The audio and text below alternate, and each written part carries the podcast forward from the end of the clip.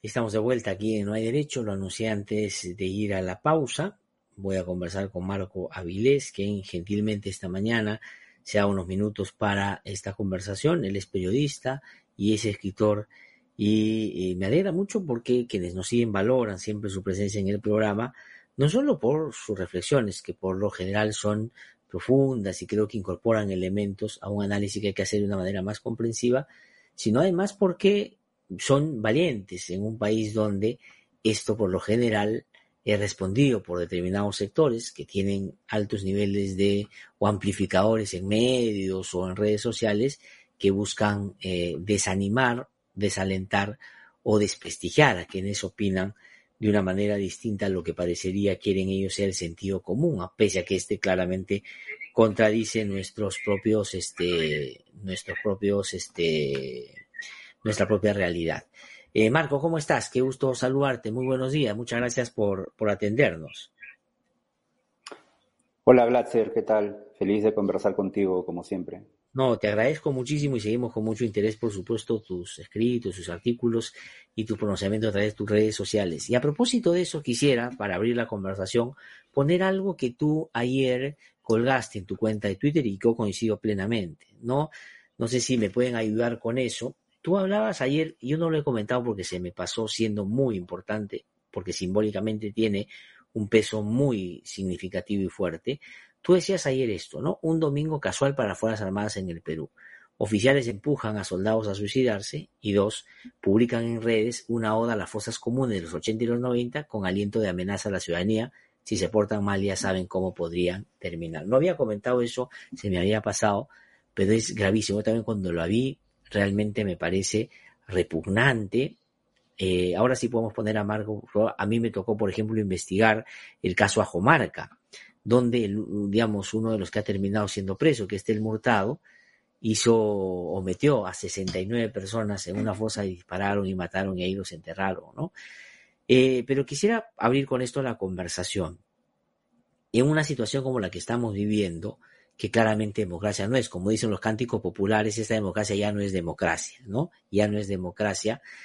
¿Qué significan estos dos hechos que tú resaltas en este tuit? ¿Y cómo has visto el comportamiento del Estado frente a la manifestación que algunos entendían ya era periódico de ayer y que se está reactivando después de que pasaron algunos episodios, algunas cosas en las regiones que por supuesto a ellos les han hecho entender de que aquí lo que hay que hacer es insistir? Eh, sí, mira, em, lo, que, lo primero que me llama la atención o la primera pregunta que, tengo es, eh, tener imágenes del ejército ¿no? en, este terreno como una excavación, eh, diciendo que la defensa nacional no va a parar. Entonces la pregunta que tengo es, ¿con quién está en guerra el ejército o el Estado peruano? ¿Cuál es ese enemigo? Y obviamente el, enemigo al que se está enfrentando es la misma ciudadanía o una gran parte de la ciudadanía que está movilizada, ¿no? Y, esta, y esto para mí es totalmente eh, como triste y desesperante porque es, es, el mismo lenguaje de los años 80 y 90 en que el Estado ¿no? estaba enfrentando a grupos subversivos, pero la mayor cantidad de víctimas que producía eran personas eh, quechohablantes, muchas veces inocentes, atrapadas en el fuego cruzado. Entonces, en estas circunstancias que estamos viviendo ahora, probablemente hay personas eh, que están cometiendo actos vandálicos, están eh, cometiendo actos de violencia, pero esas personas son individualizables y son una mínima cantidad y el gobierno y, ni siquiera las fuerzas policiales y fuerzas armadas están atrapando a estos supuestos vándalos, ¿no? Lo curioso es que hay imágenes, por ejemplo, ayer veía imágenes de gente que está empujando a la policía y la policía no los atrapa. Las víctimas que, que producen, como en los años 80 y 90, son víctimas inocentes.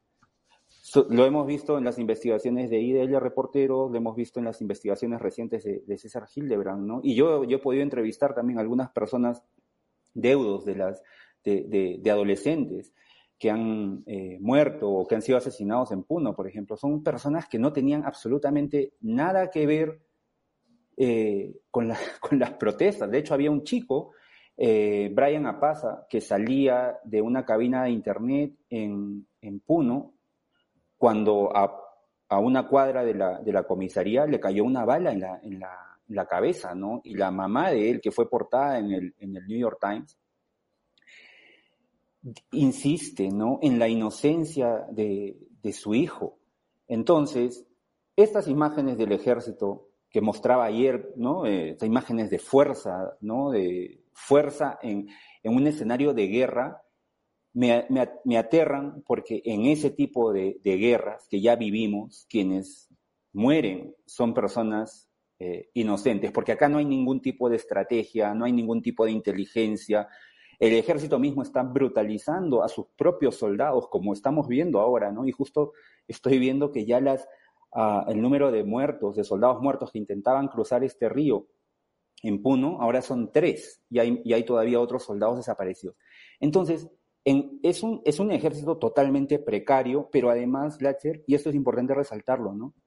Es un ejército que está operando en una estructura eh, que está promoviendo la impunidad, ¿no? Y, además está promoviendo el encubrimiento, porque el gobierno y la gente que está en el gobierno no está eh, responsabilizando a las personas que están cometiendo estos actos dentro del mismo Estado, más bien los está, los está encubriendo. Y como tú has señalado antes, te he escuchado hablar de, de Otárola, por ejemplo, que está básicamente lavándose las manos ya de manera preventiva. Estamos en un, me parece, sobre todo lo que hemos visto en esta última semana, en una especie de, de, de no es una anarquía total, pero hay como rasgos de anarquía, de falta de liderazgo, de falta de, de, de responsabilidad dentro del mismo, dentro del mismo Estado. Y lo que me parece más delicado, solo para terminar, es que eh, la gran parte del periodismo, las plataformas, por ejemplo, eh, canales de señal abierta, los noticieros de la noche, no están apuntando esto porque obviamente están en el negocio de ser amplificadores de las versiones oficiales, ¿no? Como hemos visto, por ejemplo, el diario Gestión, ayer mismo publicó el, la respuesta oficial del, eh, del Comando Conjunto de las Fuerzas Armadas ante ante la muerte de estos soldados como si fuese verdad, ¿no? Como que las... Bueno, y Sol, Carre y Sol Carreño, y Sol Carreño, discúlpame que te interrumpa, Marco, también lo leyó y le dio tono de reflexión personal. O sea, es decir, uno sabe, yo hago un editorial acá, ¿no? Yo todos los días hago un editorial. Yo me hago cargo del editorial que digo, eso es lo que yo pienso, ¿no? A mí nadie me escribe qué cosa voy a decir. Entonces, cuando le pones ese tono, pero estos habrían hecho esto y esto y esto y esto, y al final chiquitito dice, como inclusive lo ha dicho el comando conjunto, pero después de que asumiste como válido todo lo que dice, y no hay manera, digamos, alguien que tiene algún nivel de conocimiento de cómo se mueven las cosas en las Fuerzas Armadas, que una patrulla decida porque se le ocurrió tirarse al río. O sea, eso no, no existe, esa posibilidad. En el ejército de las Fuerzas Armadas, para mover ese lapicero de acá a acá, tiene que ser con orden, si no, no pasa. Disculpa, te, te interrumpí porque estaba desarrollando esta idea, sí. Sí, no, y o sea, lo, lo, que decía, y lo termino muy rápido, ¿no? Es este como respaldo de la, de gran parte del periodismo y de periodistas con nombre y apellido, ¿no? Que están respaldando y dándole como, eh, dándole tono de verdad a las versiones eh, oficiales, mentirosas, que produce el mismo, el mismo Estado, ¿no? Y, sobre este caso de, los, soldados eh, muertos, ¿no?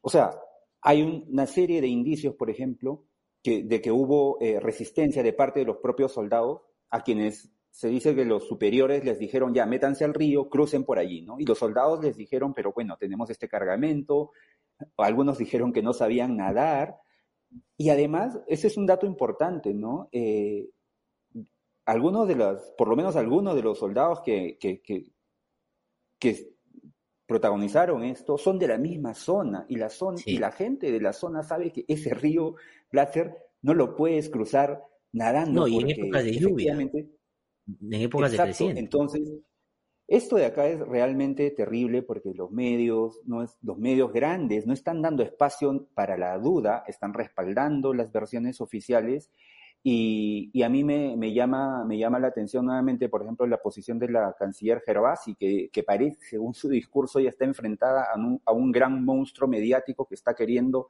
acabar con la imagen del Perú, cuando la gran cantidad de medios de comunicación y televisión están repitiendo las versiones oficiales de la, del gobierno, ¿no? Entonces estamos en un escenario totalmente desquiciado y, y yo no, no sé cómo, cómo cómo se va a empezar a salir de este escenario, porque recogiendo las palabras, por ejemplo, del, director del diario El Comercio, ¿no? que ayer publicaba una columna llamando al pensamiento crítico, ¿no? Para, para no caer, y cito, ¿no? Eh, este, para no, para no caer fuera de la, de la realidad, ¿no? que los periodistas deberían tener un pensamiento crítico y, compartir información verificada a la ciudadanía. ¿Cómo, cómo podemos eh, esperar que, que, estos periodistas eh, suscriban el pensamiento crítico cuando lo único que hacen es repetir las versiones oficiales y el mismo diario El Comercio, cuando el, el director llama al pensamiento crítico, no cuenta absolutamente nada de las, eh, de las protestas que ocurrieron el fin de semana. ¿no? Ayer domingo el comercio no tenía información sobre lo que había ocurrido el día, el día anterior, sobre las protestas en Puno, por ejemplo. Entonces, es una situación donde la contradicción se vuelve parte del paisaje, ¿no? Del paisaje cotidiano y donde nuevamente, ¿no? La policía, las autoridades te pueden matar y luego decir que no te han matado y los periodistas decir que efectivamente no te han matado a pesar de que todos estamos viendo lo que está ocurriendo, ¿no? Ese es un escenario súper tóxico que yo creo que en algún momento va a pasar la factura a quienes están avalando estas versiones del gobierno, ¿no? Como ya pasó en los años 90, cuando vimos que después de, después de una, de una descomposición de la prensa, muchas personas como Nicolás Lucar y la misma Mónica Delta tuvieron que dejar de hacer periodismo en el Perú porque pues se habían embarrado totalmente, ¿no? Estamos, estamos como repitiendo eso, ese mismo escenario, ¿no? Y me da pena que gente como que en algún momento tuvo eh, plataformas mucho más democráticas, como la misma Mávila Huertas, esté cayendo en esto, ¿no? Eh, sí. E, e, ese tal vez sea un ejemplo, y qué bueno que lo pones porque yo le, he puesto en las oportunidades acá. Yo también en ese caso lo lamento mucho, porque creo que ella había seguido una línea digamos, que uno podía matizar todo, pero de corrección, digamos, ¿no? Pero ya en los últimos tiempos, inclusive yo pasé un byte hace un ratito nomás, cuando el propio Jorge Nieto la corrige, cuando ella dice, no se sabe todavía quiénes han asesinado, y como que no se sabe, se sabe clarísimo, si las balas salieron de, de armas militares, fueron ellos, pues o sea, lo que no se sabe es quiénes dieron la orden y le hace otro aclaro y le dice, ¿cómo es eso de que, bueno, qué pena, son 60 muertos, pero vamos ya a salir de esto? No, pues eso no puede pasar, ¿no? Pero yo quería regresar a otras cosas que tú has mencionado hace un ratito, ¿no? Y tiene que ver con esto que tú dices, una suerte de anarquía.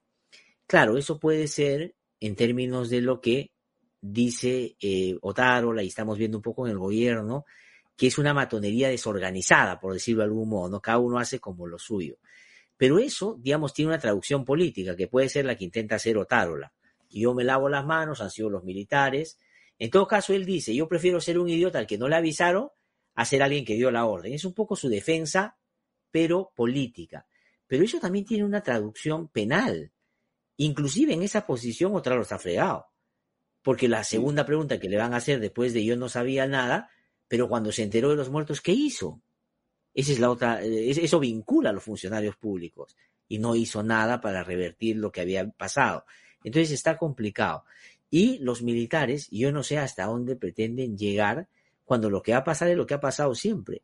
Al final ellos van a terminar en juicios, ¿no? Interminables algunos de ellos, porque la propia Fuerza Armada y la policía no dan información para saber quiénes, quiénes fueron. Sobre eso te preguntaba, ¿no? O sea, ¿qué puede estar generando ahí esa especie como de eh, aliento para seguir cuando saben que más tarde probablemente que temprano van a estar en una situación de apremio mayor. Y lo otro que quería preguntarte también es un poco lo que expresa la, la, canciller Gervasi, ¿no? Que vive en una irrealidad, que vive, digamos, en un mundo paralelo, que quiere limpiar la cara al Perú, dice, en base a hechos objetivos y no a presunciones.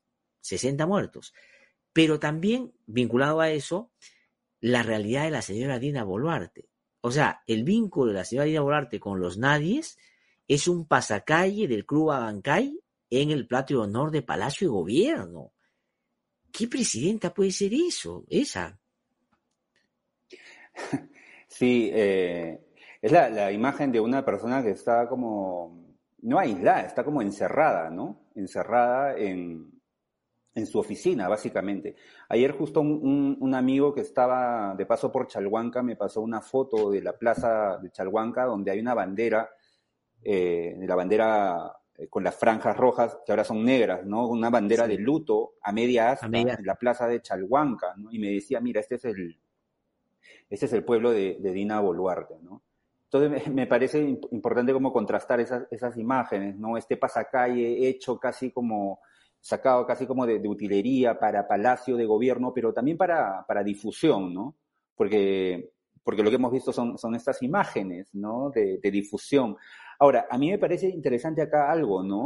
Una cosa que, que veía de, en, en, el diario Expreso, que entrevistaban a Gersi, ¿no? Y Gersi, muy envalentonado, decía básicamente como, estamos en un escenario de guerra y si Boluarte no quiere gobernar, pues tiene la puerta abierta, ¿no? Casi un poco como... es, es muy blanda, de... dice, es muy blanda, ¿no? Es muy uh -huh. blanda. Sí, con una actitud de, además de jefe, ¿no? Y, y bueno, la, la, la, la figura de, de, de, Boluarte está totalmente, totalmente desdibujada, porque su, yo no sé cuál es su, su proyecto de gobierno en esas circunstancias, más allá de, sobrevivir, de probablemente construir su impunidad, ¿no? Pero hay, hay algo además que, que, es importante resaltar, ¿no? Que, o sea, estamos viviendo no solamente en el Perú, sino en, en básicamente en, en, gran parte del mundo, la destrucción, la destrucción de la democracia, la destrucción de las instituciones, desde el mismo, desde el mismo poder, ¿no? Y acá, por ejemplo, a pesar de las diferencias entre Boluarte y eh, AMLO, ¿no? el presidente de México, am, ambos gobiernos están en el mismo negocio, por ejemplo, de, y el, y el, Congreso peruano, ¿no? De desconocer, por ejemplo, las autoridades electorales, ¿no? O de a, atacarlas, ¿no? O sea, es, es el mismo esquema, ¿no? Más allá de que las personas que entren, entren con un discurso de izquierda, con uno de derecha, que se quiten la careta en el camino, hay una, hay un continuo ejercicio de la destrucción de la democracia desde el mismo, desde el mismo poder, ya no desde, podríamos hablar desde grupos narcoterroristas, grupos subversivos que están queriendo atacar a la democracia, no, estamos en un momento en que los mismos gobiernos están destruyendo la democracia desde Estados Unidos con, con Donald Trump hasta eh, nuestro, propio, nuestro propio gobierno. Y lo que quería decir es lo siguiente, ¿no? Eh, esta destrucción de la democracia es un fenómeno global, es un fenómeno, aunque esto suene demasiado, es un fenómeno paralelo a la de acelerada del tema del planeta. Entonces, esto, y, eso resaltar, ¿no? Estamos viendo cómo la Amazonía en el mismo Perú, ¿no? Madre de Dios, en gran parte en la, la selva, la Amazonía está siendo consumida, casi como, como si fuese como quemada, ¿no? Se está, está siendo devorada por industrias legales o por industrias ilegales. Y ante algo tan concreto, como país, no tenemos una reacción ni un proyecto para poder frenar esto, ¿no? Entonces, si ante algo tan concreto como la destrucción de nuestro ecosistema, la destrucción del mar, ¿no? como hemos visto eh, recientemente en el mar de Lima con Repsol, si ante algo tan concreto no podemos hacer nada, ante cosas más o menos o más abstractas como la igualdad, ¿no? como la justicia o como la destrucción de las instituciones, pues obviamente tenemos una reacción mucho menor. ¿no? Entonces, esta, esta paradoja y esta conexión para mí es muy, muy vital porque lo que estamos viendo ahora, eh, este asesinato de personas por parte del Estado y el aval eh, con el aval de la prensa y, de, y del empresariado, está hablando de una, de una ciudadanía, o una gran parte de la ciudadanía indolente ante, ante el dolor, así sea evidente. Por eso te decía, o sea, podemos ver imágenes pronto, espero que no, pero vamos a ver imágenes de autoridades, de soldados, policías matando ante nuestros ojos a gente inocente y va a haber mucha gente que va a decir, pues bien hechos, son terroristas, o se lo merece, o está muy bueno, bien. Ayer, ayer no sé si viste, Marcos, tuviste la posibilidad, tú estás fuera del país, pero de pronto ya lo viste, sobre todo en las redes. Cuarto Poder lanzó una encuesta para sus este, seguidores y preguntó qué cosa cree que hay que hacer con Puno. No, claro, lo puso en, eh, lo, lo, lo, puso en términos de pregunta y, puso tres alternativas. Una, el diálogo, otra, más este, uso de la fuerza y el tercero no me acuerdo qué era. Uso de la fuerza, o sea, represión, 72%. O sea, creen que hay que reprimir más a la gente. Y no es que esa sea una encuesta eh, representativa en términos, digamos, como suelen ser las encuestas más este, con pretensión de, de, de, de llegar a todo el país, qué sé yo, pero sí refleja lo que un sector piensa que a estos sí es necesario que matarlos porque no se puede intranquilizar el país, sobre todo quien intranquiliza, pues usa polleras, para decirlo en términos más concretos. Y ahí te llevo a esas escenas en Lima, es decir, la policía disparando a dos, tres metros a mujeres sin defensa, que lo único que tenían eran los brazos abiertos y que iban en una señal de símbolo hacia la policía, le meten un balazo. Y el pronunciamiento general de los medios y del Estado a través de determinados sectores es irresponsables estas mujeres que ponen en riesgo a sus hijos, que cómo es posible y lo otro y lo otro. ¿Qué piensas de eso? Les dicen terroristas, los tratan indignamente, los balean. A, vista y paciencia de todos, como dices. Sí, es una como es, es el aval de la, de la violencia, la normalización de la violencia, pero esta normalización es, es, es solo posible porque quienes son las víctimas son personas que siempre han sido víctimas, ¿no? A pesar de que ahora las, las veamos, ¿no? Como te decía, en los años 80 y 90, quienes morían por miles eran campesinos, campesinas, que no tenían muchas veces nada que ver ni con el ejército ni con, el, ni con los grupos eh, subversivos, ¿no?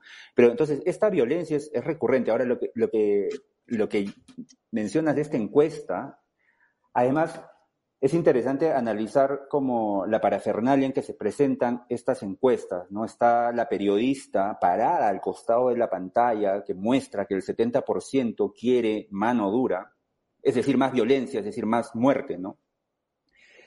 Eh, es, es, como, y eso a lo, que te digo, es el aval, ¿no? Es la venia. Entonces yo creo que hay una retroalimentación muy tóxica entre la actitud del gobierno y los líderes de opinión que ante la violencia del, del, del, gobierno, los líderes de opinión, los periodistas están diciendo, está muy bien, mira, la gente, a pesar de que sean encuestas mañosas, ¿no? que no tienen ninguna validez estadística, el periodista, el líder de opinión le está diciendo, es, está muy bien, lo que estás haciendo está muy bien, hay que seguir matando, ¿no? Y es una violencia además pedagógica, como gamonal, porque lo que le están diciendo es básicamente, imagínate, ¿no? Es como cuando, cuando se discute, cuando los, si los padres de familia deben pegar o no a sus hijos, ¿no? Hay unos que dicen, sí, se les debe pegar, está muy bien, ¿no? Hay que seguir pegándoles.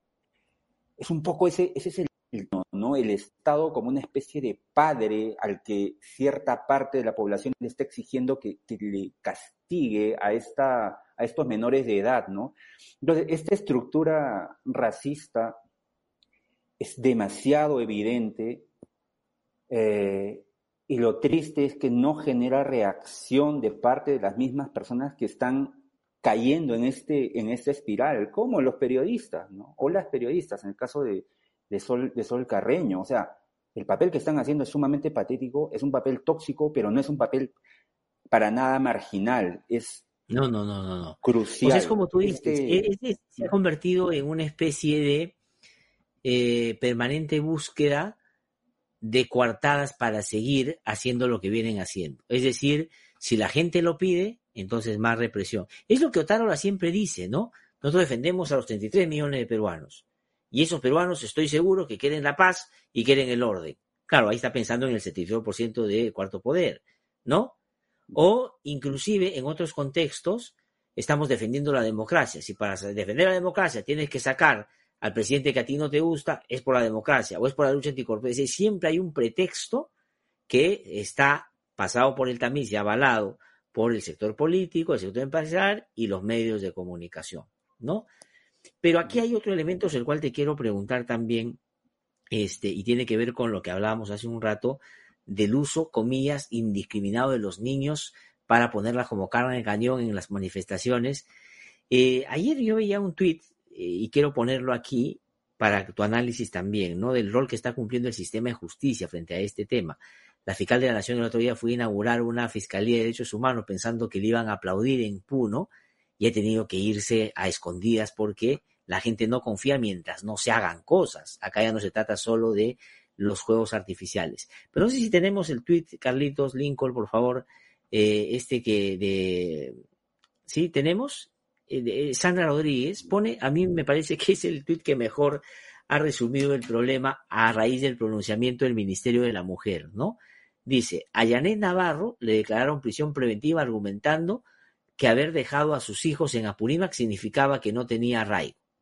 Así que los dejas, culpable, mala madre. Si los llevas a la manifestación, culpable, mala madre. ¿No? Mm. Es un poco lo que tú dices, siempre buscar una justificación para no asumir la responsabilidad por, el hecho central. Y es que una marcha no debe ser un escenario en el que tú sales sabiendo que pueden matarte. O sea, eso es una cosa que no podemos aceptar en una sociedad democrática.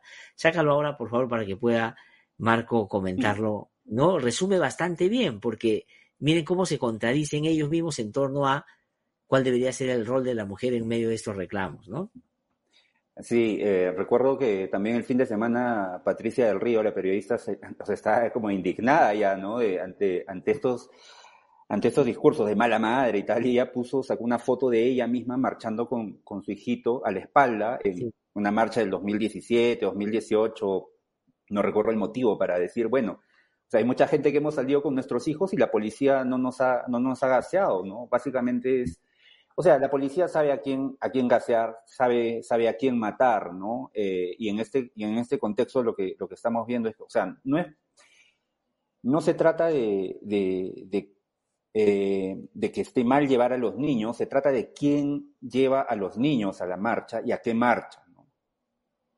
Entonces, eh, cuando, cuando son personas andinas, indígenas, de Puno, en Lima, llevando a sus hijos, ¿no? Hay que castigarlas, hay que reprimirlas porque son malas madres. Cuando son personas de Lima, de Chacarilla, de La Molina, saliendo en caravanas, ¿no? Familias enteras para protestar contra, contra Pedro Castillo, hijos, niños, abuelos, ancianos, o sea, ahí la represión es imposible siquiera de, imaginar, Entonces, estamos en, en, ese, en ese escenario en que yo creo en el, el racismo que siempre hemos como estudiado, del que siempre nos han hablado, el racismo que nosotros pensábamos que se estaba como solucionando con el paso del tiempo, nos está estallando eh, en la cara a las personas que formamos parte de, las élites, pero esto tampoco significa nada, ¿no? O sea, el hecho de que la policía esté disparando a la gente al cuerpo, a madres con sus niños, no significa nada, no genera ningún cambio. El mismo Ministerio de la Mujer avala esa, esa violencia, el Ministerio de Cultura avala con su silencio ese tipo de represiones. Eh, y esto, no sé, es un, es un escenario que lleva bastante, no sé, que, que genera acciones viscerales que que un gobierno más o menos normal ya hubiera responsables, ¿no? Hubiera renuncias, hubiese despidos, ministros asumiendo la, responsabilidad de, esta situación. Esto es un indicador de una, de una, gran, de una gran descomposición de nuestro, de nuestro Estado, eh, Glatzer, ¿no? Con el aval, con la anuencia de, líderes de, opinión. Una, una reflexión como ah, adicional sobre esto, ¿no? Es eh, ¿Qué cosa está pidiendo la ciudadanía o, los grupos que están, que están movilizándose? ¿no? Hay un artículo bien interesante de Omar Coronel donde hablaba un poco de la... Es una, es, una, es una jornada, es un ciclo de protestas bastante grande, importante, eh, pero donde hay muchos grupos, donde no hay liderazgos, eh, donde la gente, hay gente que está pidiendo la reposición de, Pedro Castillo, pero hay otras personas que están pidiendo también asamblea constituyente. Ya, ya el pedido de asamblea constituyente no es solamente un pedido de la izquierda, como estamos viendo en las encuestas, es una cuestión mucho más, eh, mucho más grande. Eh, ¿Qué cosa está, qué cosa, qué cosas está pidiendo, están pidiendo los ciudadanos en este momento? ¿Qué cosa está pidiendo la ciudadanía indígena? Cuando hablé con Asunta Jumpiri, la, madre de Brian Apaza, el chico de 15 años al que asesinó eh, eh, la policía, lo que ella decía era que quería justicia, ¿no? Ella, ella pedía justicia. Cuando, ah, cuando entrevisté a Leonela Labra, ¿no? que es presidenta de la eh, Federación Universitaria del Cusco, ¿no? ella me decía, queremos justicia. ¿no? Y justicia puede ser una, una palabra bastante, bastante abstracta. ¿Qué cosa es justicia? ¿no? Entonces, esa es la, pregunta, la pregunta que yo me, yo me planteo y planteo ahorita, ¿no? ¿Qué cosa es un Perú justo? ¿no? ¿Qué es un Perú justo? ¿no? Y en términos, por ejemplo, de, acceso al poder, para mí, ¿no? Y cosas que he escuchado también, un Perú justo es un Perú donde la población marginalizada, la, población reprimida y asesinada, puede también tener acceso al poder de la misma manera que, la población mestiza, las élites tienen acceso al poder, ¿no? O sea, en, Lima, por ejemplo, hay una, facilidad para acceder al poder eh, que no se tiene y experimenta en Cusco y en Puno, ¿no? O sea, es tan, tanta la distancia que las personas desde Cusco y Puno tienen que trasladarse a Lima para poder protestar y que sus protestas sean, eh, hasta cierto punto, escuchadas, ¿no? ¿Qué cosa es un Perú justo, no? Me, pongo a pensar. Y, ese, tipo de, ese tipo de conversaciones, gracias, no, no, no tenemos espacio para, para desarrollarlo, ¿no? Sí, no, no, no. Sobre todo cuando además hoy día salta a la vista, y aquí debo ir terminando ya por cuestiones básicamente tiempo, el ejemplo de la señora Dina Boluarte. Yo he dicho, y aquí lo hemos conversado contigo en más de una oportunidad, si Dina Boluarte no hubiera encontrado el camino de la política, no hubiera llegado donde ha llegado. Y ella debería ser la primera en defender esa como una vía democrática de acceso de los nadies, como ella dice, a la posibilidad de que el Estado se acerque más a la gente. Pero más bien ha utilizado, ahora me queda mucho más claro que antes, por supuesto, su origen, su quechua, su este vínculo con supuestamente sus paisanos, para que cuando llegue al poder se mimetice con aquellos que más bien ella decía iba a combatir. Y no me queda mejor, mayor duda, así como están buscando la coartada del 72% para decir, mira, la gente dice que hay que reprimir, ella ha llegado al poder para decir que ella es la primera mujer campesina quechua que llega, pero en el fondo eso es lo que menos le debe importar y más bien lo que quería instalarse ahí, ¿no? Y eso es realmente grave y, penoso. Y ella les niega la política a su gente, a sus paisanos. O sea, la bandera media asta con negro y blanco es consecuencia de que una chalhuanquina le niega a sus paisanos hacer lo que ella hizo, el camino que ella hizo. Claro. Una última reflexión, Marco, porque por, lamentablemente tengo que terminar agradeciéndote como siempre por tus reflexiones. Sí, ahora, yo tengo sobre eso, ¿no? Eh, yo, yo dudo mucho de que no haya liderazgos, hay liderazgos, hay muchos liderazgos, no son liderazgos a nivel nacional, probablemente que los que estamos viendo, hay liderazgos focalizados, hay liderazgos barriales y, yo estoy en esta época tratando de entrevistar con, con muchas de estas personas que están liderando a nivel como eh, bien local las, las jornadas de, de, protesta. ¿Cómo se pueden formar y visibilizar más estos liderazgos para sacar de cierta manera estos discursos y, y oficiales, precisamente eh, mostrándolos desde los medios de comunicación, pudiendo como quitarles un poco esa, ese estigma de gente que protesta igual terrorista, ¿no? Que es lo que, lo que pasa incluso en medios más o menos independientes, ¿no? Donde hay esta reticencia a hablar con la gente que está protestando en la calle, ¿no?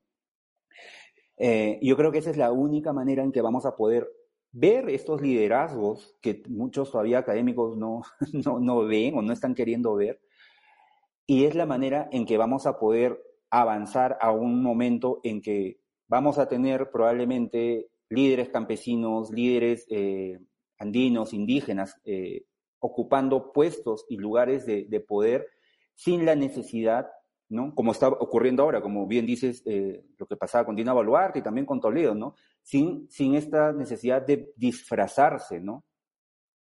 Es un poco lo que, lo que hace gente como Dina Boluarte, es asume la identidad andina, la empieza como a, utilizar, ¿no? a instrumentalizar para ¿no? generar esta, esta cierta eh, tracción, ¿no? Pero finalmente lo que hacen estas personas es ser funcionales a formas de gobierno que ya, que ya, hemos, estado, que ya hemos estado viendo, ¿no? Em, por eso para mí es importante nuevamente, a pesar de que la gente en, en en el, en el Perú le genere terror mirar hacia, hacia Bolivia, ¿no? La manera en que Bolivia ha logrado generar un espacio donde las, los eh, liderazgos eh, indígenas pueden llegar al poder es algo, es algo interesante que en el Perú deberíamos estudiar y mirar con mayor, eh, con mayor atención. ¿no?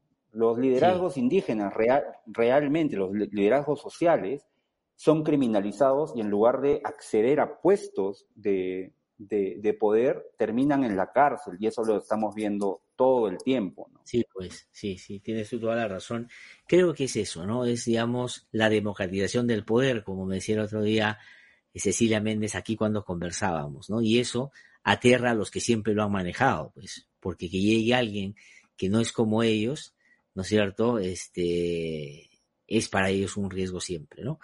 Eh, Marco, muchísimas gracias por haber conversado con nosotros. Siempre es un gusto tenerte en el programa y seguimos en comunicación porque, digamos, no apelando al, al sacha pensamiento crítico del comercio, sino a uno real, hay que seguir hablando de estos temas, pues, ¿no? Matizando a contracorriente.